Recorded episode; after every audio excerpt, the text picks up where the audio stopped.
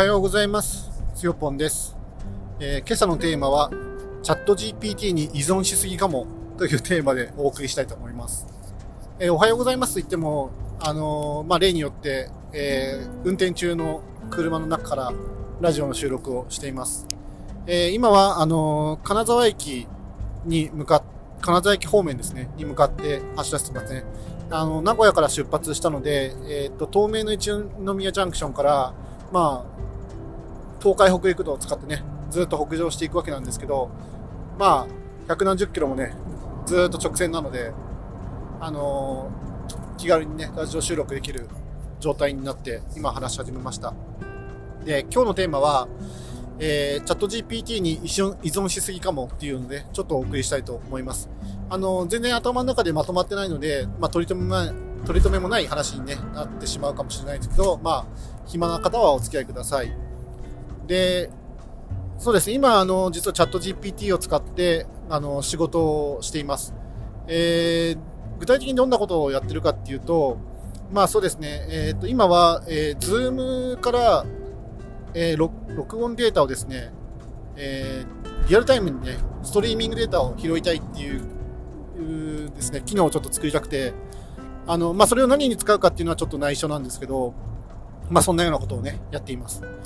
で、えーっと、 Zoom からですね、あの、音声のストリーミングデータをね、拾うには、結構いろんなステップがあって、結構ね、難しいっていうことが分かりましたね。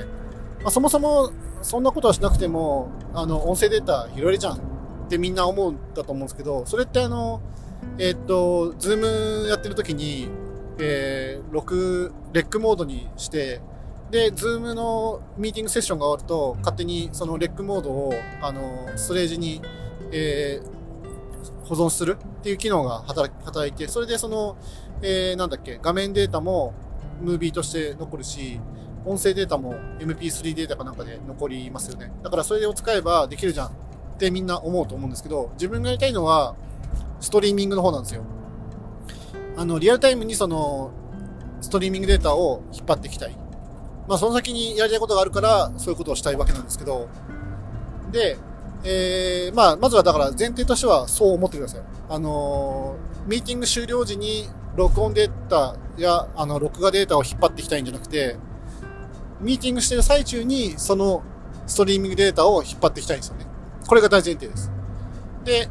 まあ、それをじゃあどうやってやるのかっていうのをですね、あの、要はチャット GPT に聞きながらやってるわけですよね。で結構めんどくさいのがいろいろあって、やっぱりなんか、その、ズームと対話するのに、あの、ウェブサーバーみたいなのがどうしても必要になってくるんですよね。だからそういうの設定をしなきゃいけないんだとか、あるいは、えっ、と、ストリーミングデータを引っ張るときに、あのーうんと、なんて言ったらいいのかな。ズームがまあ用意してる API を使ってやるんですよね。あのー名前がビデオ SDK って言うんですけど、それを結局、えー使って、ではデータを引っ張ってくるんですけど、まあ、どうやって実装しようかなって考えたときに、いろんな手法がある中で、まあ、自分としてはやっぱりウェブアプリケーションで、えーそれを引っ張ってくるっていうのを今、多分トライするのが一番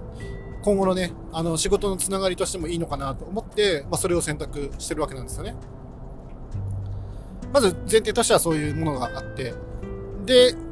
じゃあ実際にまあどうやるのかっていうのをですね、 ChatGPT 聞きながらやるっていうところなんですけれども、うんそうですね、あの、 Zoom の Video SDK に関しては、まあそれはもちろんその Zoom のですね、えードキュメントをある程度まあ読んでいく必要はね、あるとは思うんですが、ただその、まあ資料のね、量がね、割と、まあ膨大まではいかないけど、さあそこそこの量があったりするし、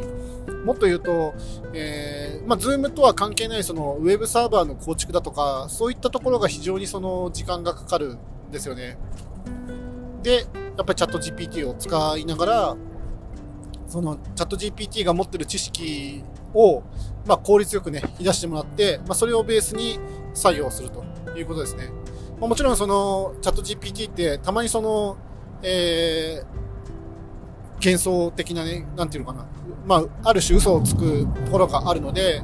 まあ、それはそれとして、そういうあのエラーをね、たまには出しちゃうんだなっていうことをね、念頭に置きつつですね、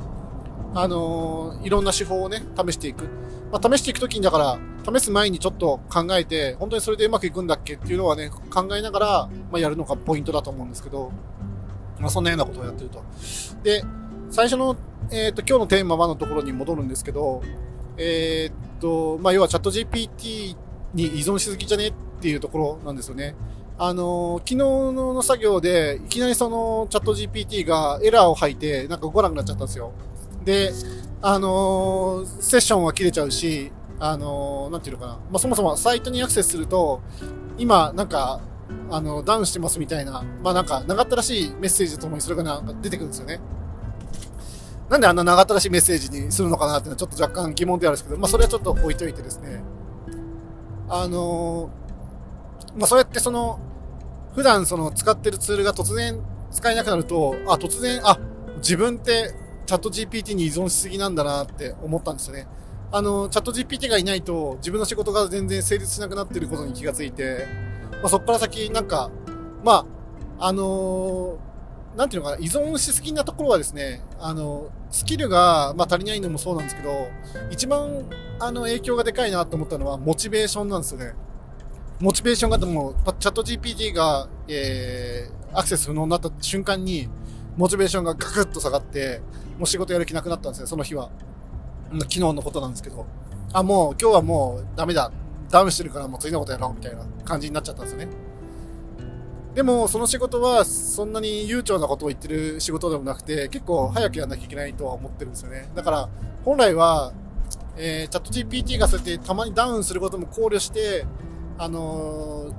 ー、来なければいけないなって思うんですよね。もっと言うと、チャット GPT がその、まあお金を払ってるから、当然その、普段使えなければいけないっていうのは確かにそうだと思うんですけど、やっぱりそうやって、あのー仕事の一部として、あのもうなくてはならない存在になってきちゃってる以上ですね、まあ、ちょっとそれにどうしても依存してしまうのはしょうがない面もあるとは思うんですが、やっぱそれがなくなった時にどうするのかっていうのは、やっぱ普段から対策は打っておかなければいけないのかなってもちょっと思った次第なんですよね。で、なんで、じゃあモチベーションがなくなっちゃうのかっていう話をしたいんですけど、以前はやっぱりそのチャット GPT がない頃っていうのは、Google 検索に頼ってたわけですよね。今、Google 検索って GPT に聞くよりも全然しなくなりましたね。もう、まあそれは予想してた未来だったんですけど、だってチャット GPT に聞いた方が効率よく自分の聞きたいことをダイレクトに返してきてくれたり、あるいはその自分が期待しなかった情報まで提供してくれることが多いんですよね。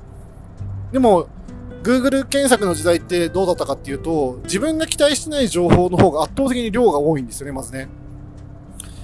で、あの SEO 対策によって検索上位 10, 10個にですね、ノミネートされる記事がたくさん上がってくるんですけど、それってその、なんていうのかな、あの、に、どれも似たような記事というか、ブログとか、まあ、使用書だったりとかして、全然その自分が欲しい情報だったりしなかったことが多かったんですよね。まあ、それの、なんていうのかな、ストレスに比べたら、やっぱチャット GPT が、その、まあ、多少精度が悪くね、嘘が入ってるとは言っても、あのーある程度はですね、まあ、大体自分の今の感覚だと9割ぐらいはちゃんと正確か、正確なものをね、精度の高い情報を返してきてくれてるんじゃないかなと思ってるので、まあ、そう考えると、あのー Google 検索に比べてはるかに、あの、その検索効率が速くなったっていうのがですね、やっぱりもう実感としてあるんですよね。もう絶対そっちの方が早いです。だから、チャット GPT がいなくなっちゃうと、Google 検索の時代に戻る。で、その、一度その便利さを体験してしまうと、突然それがなくなった時に、その古いやり方に戻るのって、めちゃくちゃ億劫じゃないですか。まあ、億劫だと思うんですよね。自分はそういう人間ですね。一度それをやっぱ体験しちゃうと、やっぱその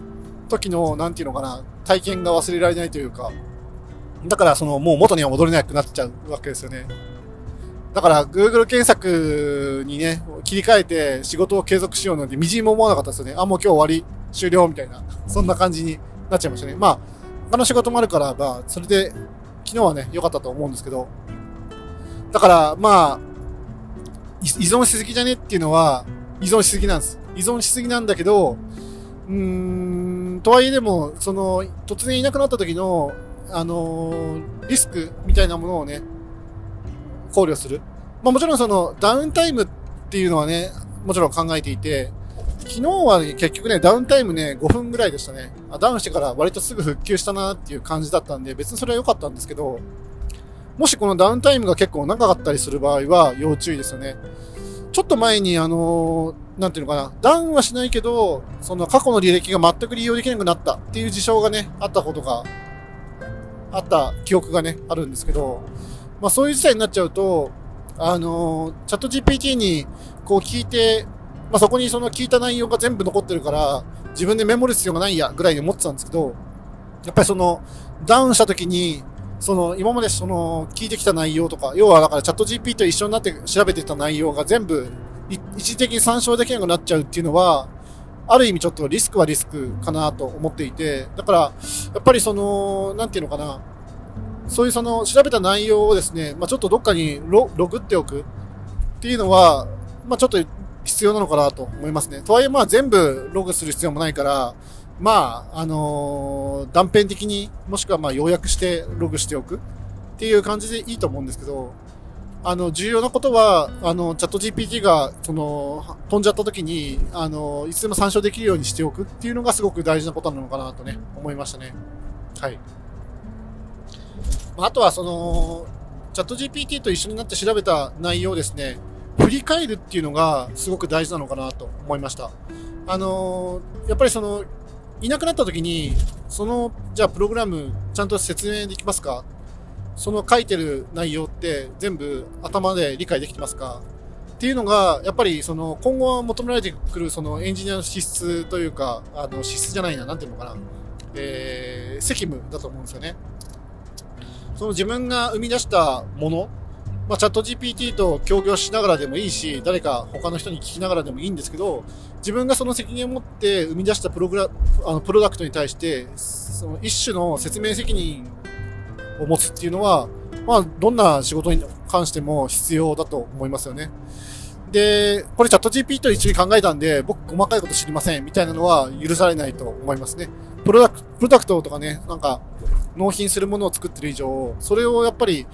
えー、どうやって作ったのか、どうしてその、あのプロ、プロダクトの構造になったのか、設計思想とか、あの作り方、ないしはロジックに至るまで、全部自分の言葉で説明できる必要は絶対にあると思っていて、だから、その、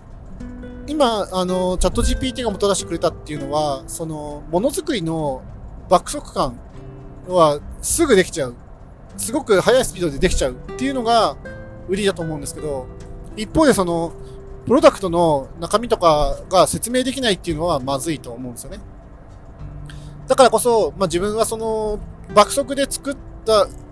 上で、爆速で、まあ、動くのを見た上で動いたなって思ったら、その、なぜそれが正しく動作したのかっていうのをきちっと考察するようにしなければいけないなと思った次第ですね。